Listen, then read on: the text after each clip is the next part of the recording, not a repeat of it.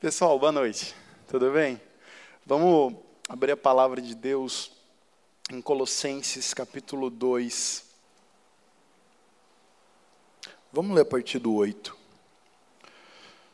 Aqui quem está escrevendo é o apóstolo Paulo para uma igreja na cidade de Colossos, né? E essa igreja ela está sendo invadida por algumas filosofias e as pessoas preocupadas em, com essas filosofias elas, elas começaram meio que misturar algumas coisas do evangelho com a filosofia. Paulo ele escreve essa carta. As pessoas começaram a questionar sobre a divindade de Cristo, quem ele era, se ele era Deus, se ele não era. E Paulo ele escreve essa carta, que é uma carta, é uma carta linda, tem poucos capítulos, dá para você ler ela, dá para você ler um capítulo por dia várias vezes, dá para você fazer muita coisa. É uma carta que tem poucos capítulos, mas é muito profunda. Então nós vamos ler em Colossenses capítulo 2, versículo 8. Paulo escreve assim: "Tenham cuidado para que ninguém os escravize a filosofias vãs e enganosas, que se fundamentam fundamentam nas tradições humanas e nos princípios elementares deste mundo e não em Cristo.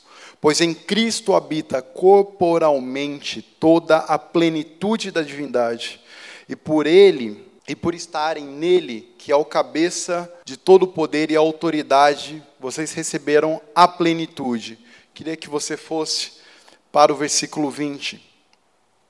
Já que vocês morreram com Cristo para os princípios elementares deste mundo, por que, como se ainda pertencesse a Ele, vocês se submetem a regras? Não manuseie, não prove, não toque. Todas essas coisas são destinadas a perecer pelo uso, pois se baseiam em mandamentos e ensinos humanos. Essas regras têm, de fato, a aparência de sabedoria, com sua pretensa religiosidade, falsa humildade e severidade com o corpo, mas não tem valor algum para refrear os impulsos da carne. Amém? Vamos orar. Jesus, nós vamos falar da tua palavra mais uma vez, melhor, nós vamos falar do Senhor por meio da tua palavra. Nós pedimos a tua ajuda para entender aquilo que o Senhor tem falado ao coração de algumas pessoas, que isso seja traduzido por aquilo que será falado. O Senhor conhece aquilo que está em nosso coração e o Senhor encaixa uma pregação, uma palavra, uma mensagem com aquilo que já está em nosso coração, com aquilo que o Senhor já falou conosco. Nós pedimos que o Senhor nos ajude a compreender as Escrituras para a tua glória, em nome de Jesus. Amém. Pessoal, eu vou falar hoje sobre de Cristo para Platão. Platão é um filósofo, vivia antes de Cristo. Ele escreveu num livro, um livro chamado República, né, que ele está discutindo sobre alguns assuntos políticos e dentro disso tudo, ele conta o que nós conhecemos como alegoria, o mito da caverna. Não sei se você conhece, vou explicar assim rapidamente como que é isso. Tá? Ele conta sobre a questão da, da realidade da verdade das coisas. Ele fala que as pessoas elas estão como se estivessem no fundo de uma caverna acorrentadas. Todas estão olhando para o fundo da caverna. Nisso, a gente cresce nesse mundo acorrentado olhando para sombras e nós simplesmente começamos a imaginar algumas coisas. O que, que pode ser aquilo? Ou a gente, nós nos satisfazemos com aquela vida de sombra, com aquilo que né, dentro dessa, dessa alegoria, nós achamos que aquilo era o, é o mais real. Dentro disso, ele conta que uma das pessoas ela sai disso né, e ela conhece a realidade. Ela sai da caverna. Ela conhece a realidade, ela conhece os campos, ela vê as pessoas pescando, as pessoas trabalhando, e quando ela volta para essa realidade em que ela fica acorrentada e ela não se dava conta de que ela estava ali, ela não consegue mais viver ali, porque ela conheceu a realidade, ela conheceu aquilo que é substância, o que é concreto, quando ela volta para esse, esse lugar, esse lugar que ela tem que ficar acorrentada olhando para a sombra, para aquilo que é simplesmente passageiro, ela não consegue. Platão ele dá um outro contexto, ele fala que o filósofo é o cara que sai e volta e tenta viver entre as pessoas acorrentadas. Ok. Aí o que acontece? Dentro disso, gente, pensando, eu comecei a pesquisar no DC de sexta-feira agora, nós falamos sobre Matrix. Né? O Matrix é muito essa mitologia da caverna. Acho que você já deve ter assistido. Então nós estávamos falando sobre Matrix. E aí eu cheguei a um conceito, um conhecimento de um cara, de um filósofo chamado Jean Baudrillard. Esse Jean Baudrillard, cara, eu comecei a ler muita coisa e eu falei assim, mano, como é que pode eu nunca ter lido isso? Né? E ele começou a falar sobre a realidade das coisas. Ele começou a falar que a nossa geração, ou melhor, a geração em que ele vivia alguns anos atrás, algumas décadas atrás, ele via alguns sintomas de que nós pegaríamos aquilo que é real, aquilo que é concreto, e nós íamos preferir viver no mundo das sombras. E ele dá vários exemplos sobre isso. Então ele fala assim: que existe uma força no mundo em que as pessoas elas não querem conhecer, sair da caverna e viver o real, o autêntico, o concreto, a substância. A gente quer viver no mundo de ilusões e as pessoas se esforçam para viver no mundo de ilusões. Né? Tem outras pessoas que vão falando sobre a internet, que a gente, na verdade, estamos substituindo símbolos, enfim, é, é, é louco. Esse contexto filosófico é um pouco importante para a gente entender um porquê que Paulo estava escrevendo isso aqui. Dentro de um contexto de filosofia, ele vem com algo sólido, ele vem com a substância, ele vem com a plenitude. Dentro disso tudo, ele começa a falar sobre uma vida real. Vocês que estavam presos, mais ou menos assim, no fundo da caverna, nós apresentamos a Cristo, aquele que morreu, aquele que ressuscitou, aquele que tá, está ainda transformando a vida de vocês, aquele que vocês abandonaram tudo para viver aquilo que é concreto, para sair da caverna. Mas por que que agora vocês estão voltando para essa realidade passageira, criada por homens, filosofias baratas, filosofias de boteco, uma vez que você tem Cristo que é a autêntica divindade de Deus, aquele que habita toda a plenitude. Por que, que a gente faz esse movimento? Por que, que nós, com o tempo, nós deixamos aquilo que é original e nós vamos trocando o original por símbolos? Por que, que a gente começa, com o tempo, deixar de ter uma vida de oração, de leitura bíblica, deixar de ter uma vida com Jesus, para automaticamente, inconsciente, a gente começar a viver uma realidade que a gente simplesmente mostra para os outros que nós oramos, mostramos que lemos a Bíblia, mostramos que fazemos isso, fazemos aquilo, quando na verdade nós estamos cada vez mais num mundo onde não é realidade. E nós propagamos isso. Nós vendemos o que é concreto em troca de aplausos, de reconhecimento, de dinheiro, de like e tantas outras coisas que nós fazemos. E Paulo ele nos exorta aqui na noite de hoje. Ele fala assim: você tem um que é real, você tem um que é concreto. Por que, que você está voltando a isso? E isso vai humanizar o Evangelho, nos humanizar. Pessoas que lidam com dor e com sofrimento. Quando nós nos afastamos e mostramos uma aparente perfeição, nós distanciamos da pessoa e fazemos o oposto que Cristo fez. O Cristo que está lá em Filipenses 2, aquele que rejeita a glória do Pai e vem se tornar um homem, e ainda ele se rebaixa mais ainda, se torna um escravo, morre numa cruz da forma mais humilhante possível. Nós estamos fazendo um movimento contrário. Nós estamos saindo da cruz, não querendo servir, não querendo ser homem, tentando ser mais celestial. Quando nós fazemos isso, nós distanciamos as pessoas de nós.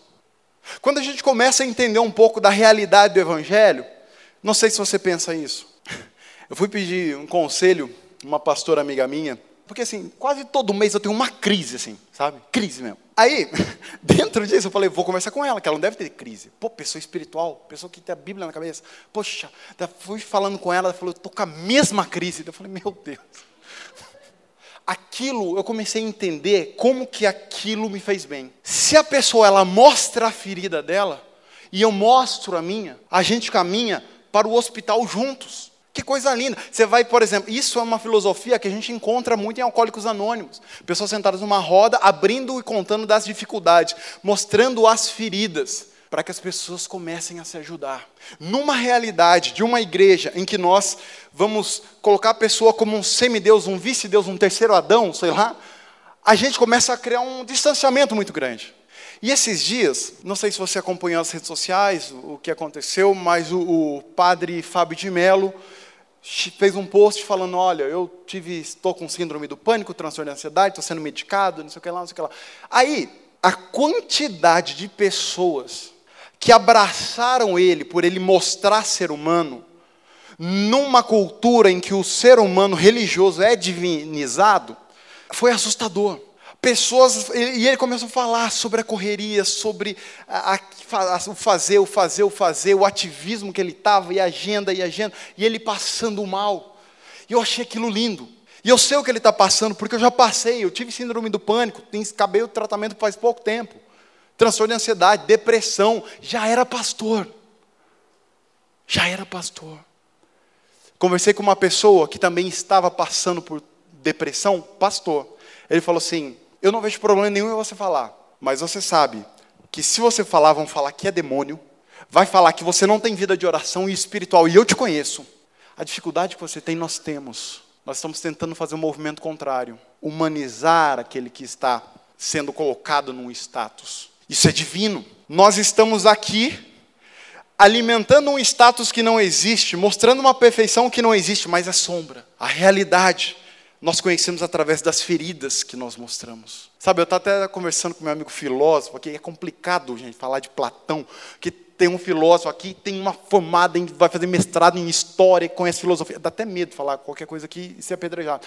Mas estava conversando com, com o Lucas ali, falando. Né? O Lucas falou: Não, mas você lê. Eu falei: Cara, eu leio bem menos do que as pessoas pensam. E é a realidade. Porque às vezes as pessoas elas chegam diante de nós, do líder, e nossa, e aquilo, e pai. Não, nós somos humanos, cara. E isso é um antídoto para a igreja. Que é quando a gente vê fulano, nossa, a cantora caiu ela é humana. Mais desumano são as pessoas humanas, postando como se elas não tivessem pecado, como se elas não tivessem uma vida imperfeita. Estamos num processo de santificação, buscando a Cristo, aquele que é a plenitude da divindade. Nesse processo de santificação, de regeneração, de uma conversão que leva durante a vida, nós temos encontros com pessoas que simplesmente começam a mudar nossa forma de pensar e começam a mostrar algo mais humano dentro de nós. Abrindo aqui para vocês, estou abrindo meu coração mesmo hoje, tá? Nós pregamos dois meses, três meses, se eu não me engano, dois meses e meio, sobre a Reino Fake. Uma série de dois meses falando sobre religiosidade, problema da religião. E eu falei isso algumas vezes pregando. Quanto mais eu pregava sobre religiosidade, mais eu via religiosidade em mim.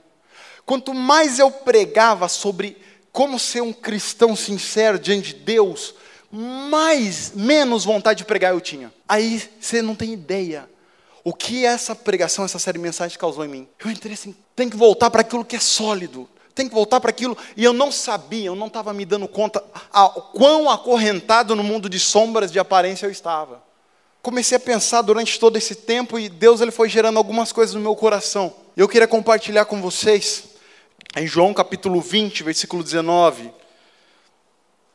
capítulo 20, versículo 19. Diz assim: Ao cair da tarde, daquele primeiro dia da semana, estando os discípulos reunidos à porta tranca, as portas trancadas por medo dos judeus, Jesus entrou-se, pôs-se no meio deles e disse: Paz seja com vocês. Aí Jesus, no versículo 20, tendo dito isso, mostrou as mãos e o lado onde ele tinha as marcas, as chagas, as feridas. Os discípulos alegraram-se quando viram o Senhor. Voltando um pouquinho, vai um pouquinho para frente, versículo 24. Aí Tomé, que não estava ali, né? Chamado Dídimo, um dos doze, não estava com os discípulos quando Jesus apareceu. Os outros discípulos lhe disseram: Vimos o Senhor. Mas ele lhes disse: Se eu não vir as marcas dos pregos nas suas mãos, não colocar o meu dedo onde estavam os pregos e não puser na minha mão o seu lado, eu não vou acreditar. Está duvidando muito dos discípulos, inclusive de Jesus, né? Ok, somos nós aqui, ok? Uma semana mais tarde, os discípulos estavam outra vez ali e Tomé com eles. Apesar de estarem, de estarem trancadas as portas, Jesus entrou, se pôs no meio deles e disse: Paz seja convosco. E Jesus disse a Tomé: Coloque o seu dedo aqui, veja as minhas mãos, estenda a mão e coloque-a no meu lado. Pare de duvidar e creia. Aí vem a parte mais linda eh, do texto que Tomé ele fala assim: Senhor, Deus, Senhor meu e Deus meu. Jesus, ele estava com o corpo glorificado. O que, que seria isso? passou pela morte, ressuscitado no poder do Espírito Santo ao terceiro dia, voltou, se apresentou. Algumas pessoas que conviviam próximas a Jesus olharam para Jesus e de cara não reconheceram. Era o mesmo corpo, só que o que o pessoal vai falar é como se fosse um corpo que não passou não tem sinais da marca do tempo, não tem sinais, não tinha ruga, não tinha sarda, não tinha caspa, não tinha, não tinha essas coisas. CC não tinha, não tinha, não tinha. O encravado não tinha essas coisas. Daí, o que acontece? O pessoal olha para Jesus, vê o corpo dele glorificado, divinizado. Quando Jesus ele se apresenta, as pessoas olham o corpo divinizado de Jesus, glorificado de Jesus, aquilo que as pessoas querem, né? Com tanta cirurgia plástica, com remédio, com academia. Eu sou legal, é isso é muito bom, tem que se cuidar, mas o exagero, o problema está no exagero. O que acontece? A pessoa, ela, o ser humano, ele deseja ser jovem para sempre. Aí chega Jesus com um corpo aparentemente com um aspecto mais jovem, mas isso não é o suficiente para mostrar que ele realmente era Deus e ressuscitou. O que Jesus ele faz é falar das chagas das marcas do lado, na mão, nos pés. Aquele que duvidava, aquele que não acreditava, aquele que não conseguia conceber com a mente que Cristo havia sido totalmente destruído na cruz, é a imagem que provavelmente ele tinha, a última imagem que choca, estava no meio deles vivo. E ele mostra as chagas. O que nós fazemos é tentar convencer as pessoas com um argumento bonito de divindade da nossa perfeição, nossa a pseudo, falsa perfeição. O que Cristo, aonde Cristo convence aqueles que têm dúvidas sobre uma verdadeira espiritualidade, que aqueles que não conhecem e não se relacionam profundamente com Cristo, é mostrar as chagas, mostrar aquilo que é o sofrimento. Humanizar as pessoas é mostrar as chagas, é mostrar o sofrimento, a dificuldade que nós temos. Nós vamos atender pessoas num contexto religioso em que elas olham para todo mundo em volta e elas só veem perfeição. Ninguém se expõe ao ponto de falar assim, cara, eu não sou tão perfeito quanto eu quero que você pense. E aí vem Cristo, mostrando as chagas. E aquele que tem dúvida, o que nenhum dos discípulos fez até ali é declarar que Jesus era Senhor, declarar que Jesus era Deus. Aquele que teve dúvida foi o primeiro a adorar a Deus. Aí nós vamos para Paulo. Paulo está em Gálatas, capítulo 6.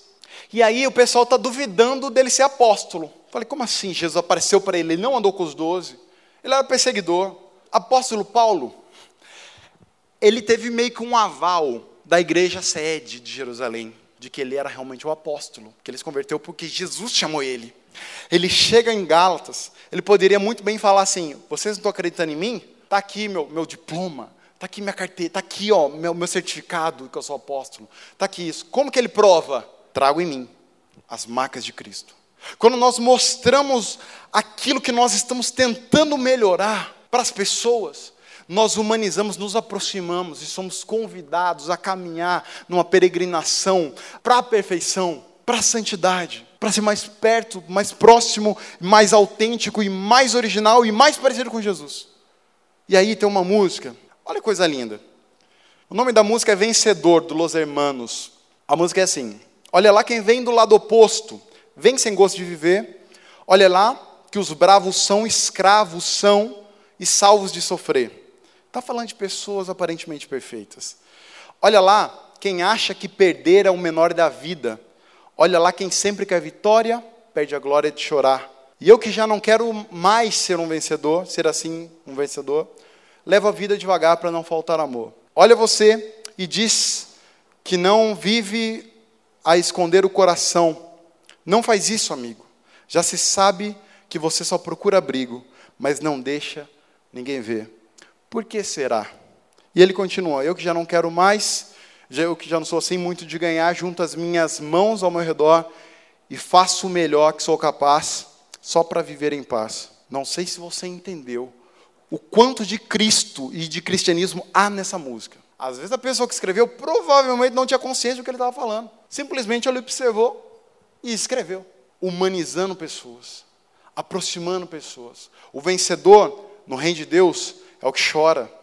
O vencedor no reino de Deus é o que passa dificuldade e não abandona a fé. O vencedor no reino de Deus é aquele que sofre, aquele que passa por um momento de dificuldade, mas está feliz com Jesus. Que coisa linda, cara. É o evangelho de cicatriz. Nós escondemos cicatrizes, Jesus mostrando cicatrizes. Olha que coisa linda. Tem uma técnica no Japão chamada kintsuroi, que é a arte de valorizar cicatrizes, Por exemplo, eu tenho esse copo, esse copo eu ganhei da minha avó, da minha mãe, que ganhou da, da mãe dela e por aí vai. Eu derrubo esse copo, ele, uma xícara, sei lá, ele quebra. Aí o que, que eu faço? Eu pego esse copo, passo num, numa cera, num material, numa cola, com um pó de ouro, e aquele copo valia, por exemplo, sei lá, 50 reais. Ele começa a valer 500. É a arte de valorizar cicatrizes, a fraqueza. Isso é muito bom. Dentro de um conceito em que nós estamos tentando ser perfeitos, nós olhamos para nós no futuro na intenção de ser perfeito. Nós estamos lá, na perfeição, lá em cima. E nós estamos aqui embaixo. Nós olhamos para onde nós estamos falhando e como nós somos, e temos consciência dos nossos erros e pecados, e clamamos pela misericórdia e graça de Deus, e pelo amor de Deus, e pela transformação de Deus na nossa vida, e nós olhamos para aquilo, aquilo que nós deveríamos ser, aquilo que nós tentamos ser, e às vezes nós tentamos através de foto, de postagem, de vídeo, da forma que a gente fala, da forma que a gente se veste, de tantas formas. Quando a gente olha para aquilo que nós queremos ser, e nós não somos, e nós olhamos para a nossa realidade, cara, aí está a angústia do ser humano. A angústia do ser humano é quando você está numa idade que você planejou casar. Você passou da idade e não casou. É quando você está planejou sua vida e entrar numa multinacional. Já era para você ter sua empresa, já era para ter sua casa. Chegou a idade, a idade passou. Todo mundo conseguiu, você não. Crise. O que Cristo vem nos mostrar é a beleza de mostrar as feridas, se identificar com nós, cara. É o movimento do mundo isso. É, a gente está envolvido com.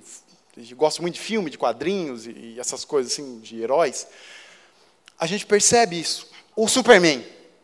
O Superman começou a perder muitos fãs, porque ele era perfeito demais, ele era divino demais. O que, que eles começaram a criar? Um Batman. O que, que eles começaram a criar? O Homem-Aranha, que é um adolescente que sofre bullying na escola. E o que nós estamos tentando passar para as pessoas e prender as pessoas no mundo de sombras é que a perfeição está completa. Aí chega Paulo, falando: Paulo é, é fantástico. Uma pessoa que foi totalmente presa no mundo da religiosidade, da aparência. Ele chega e fala assim: Olha, não que eu ainda tenha conquistado. E ele está falando com um jovem pastor Timóteo. Timóteo, eu não sou perfeito. Estamos juntos, estamos caminhando. Não vamos abandonar a fé. Sair do mundo de sombra e vir para o mundo de realidade. Ele morre na cruz para a gente chegar na, na realidade. E nós queremos sair de Cristo e voltar para o que Platão ensinava nós queremos viver com a imagem que nós projetamos na mente das pessoas. Nós queremos viver da imagem, viver do símbolo, viver daquilo que não é real. Postamos aquilo que não é real. Colocamos para todo mundo ver aquilo que não é real. Mostramos uma parte muito melhorada do que é um ser humano que não existe. Deixamos de ser originais. Deixamos de fazer o que Cristo faria. Já encerrando. Em Cristianismo Puro e Simples, C.S. Lewis ele reinterpreta esse texto em que Jesus aparece para os discípulos. Porque a nossa ideia é que Jesus ele aparece, passa a ênfase é as portas estavam trancadas, as janelas estavam trancadas. Por fora ninguém abre, só por dentro. Jesus estava onde? Dentro não estava, estava fora. Então ele passa pelas paredes, pelas janelas, ele passa pela, por tudo que é concreto. E a nossa ideia é pensar que o corpo glorificado é uma coisa fantasmagórica. Você não tem essa imagem? Não tem? Você imagina, poxa, Jesus é meio, uma coisa meio, sei lá, uma projeção, tá ligado? Aquelas coisas assim meio teletransportou, como é que é? Como é que funciona isso? A gente tem essa ideia, foi construído, não sei como, mas a gente tem essa ideia. Jesus é uma coisa meio assim, fantasma, que passa ali, né? Enfim. Mas aí, C.S. Lewis ele está falando assim, cara, quando Cristo ele estava vivo, ele não passava paredes. Cristo com o corpo glorificado, ele passava paredes. E ele fala assim: Cristo não era fantasmagórico. Como em Cristo habita a plenitude, aquilo que Paulo fala em Colossenses, como em Cristo habita a plenitude da divindade, é mais fácil pensar que diante da realidade de Cristo, tudo o que é concreto e material, que é feito de átomo, é sombra. Então é, não é Jesus que passa a parede, Jesus sólido deixa a parede o passar. Porque diante da realidade da ressurreição, daquilo que Cristo é daquilo que Ele representa, tudo ao redor se torna poeira, névoa, sombra, fantasma. Ao Cristo que nós adoramos. É o Cristo que se apresenta a nós e mostra as chagas. É o Jesus que aceita o questionamento. É o Jesus que aceita, que aguenta ouvir os lamentos de Jó. É o Jesus que entende a nossa crise. E Ele é aquilo que é sólido, aquilo que é duradouro, aquilo que é eterno, aquilo que é concreto. É esse Jesus que nós adoramos. Queria que vocês colocassem em pé.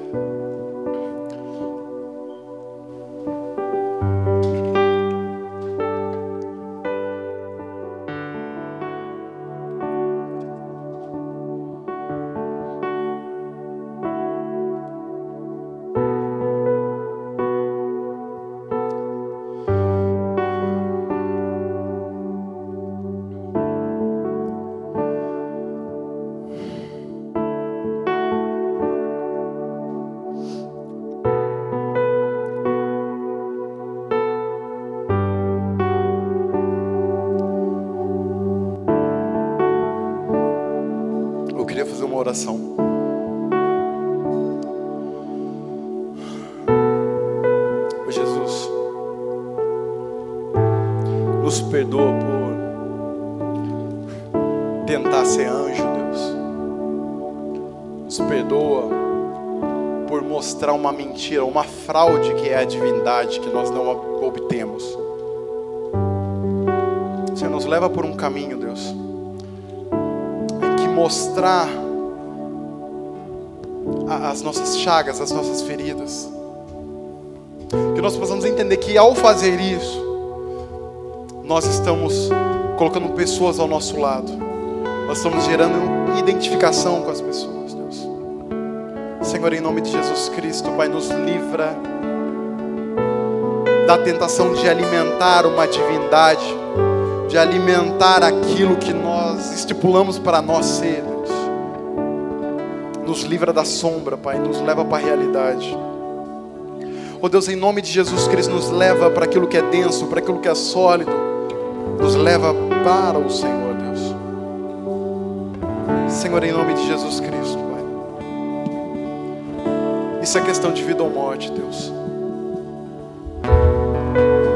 Nós somos criados numa cultura em pensar que o líder religioso é Deus em que o líder é Deus, em que o chefe, em que o patrão, em que o CEO é Deus. Ah, Deus, como nós somos enganados com isso. Senhor, nos leva pela, para a autenticidade, Deus. Nos leva por um caminho de oração sólido. Não por simplesmente mostrar que nós oramos, falar quantas horas oramos quantos livros da Bíblia lemos por dia. Não, Deus. Tudo isso é sombra, tudo isso é perecível, tudo isso é rudimentar, elementar. Nós queremos para aquilo que é sólido, Deus. Nós queremos o resgate da verdadeira vida espiritual no reino de Deus, que é a vida do, do anonimato, da oração em secreto, que é a vida do ajudar, que é a vida do doar com a mão direita e a mão esquerda não saber o que está fazendo, Deus.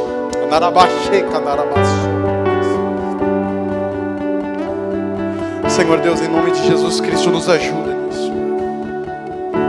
Nos ajuda a entender, Pai, que as chagas, que as feridas, que as dores, que o sofrimento, Deus, é aquilo de mais humano que nós podemos fazer, aquilo de mais real que nós podemos mostrar, Deus. Senhor, em nome de Jesus Cristo, nos dê sabedoria, Pai em como mostrar as chagas, as dores, o sofrimento e para quem mostrar, Deus, mas não nos deixe enganar. Não permita, Deus, que nós venhamos alimentar uma perfeição em nossa vida que não existe. Que nós possamos entender que todas as vezes que nós estamos orando, nós merecemos, nós não merecemos a tua graça, Deus. O que nós merecemos é o teu juízo. E que nós possamos expressar isso na vida das pessoas nós possamos contar os nossos medos, os nossos problemas, as nossas falhas, os nossos pecados, as nossas fraquezas, Deus. Oh Deus, em nome de Jesus Cristo, nos tira de uma realidade, Deus, feita de sombras e nos leva para aquilo que é concreto, Pai. Oh Senhor, em nome de Jesus Cristo, Pai. Essa é a minha oração.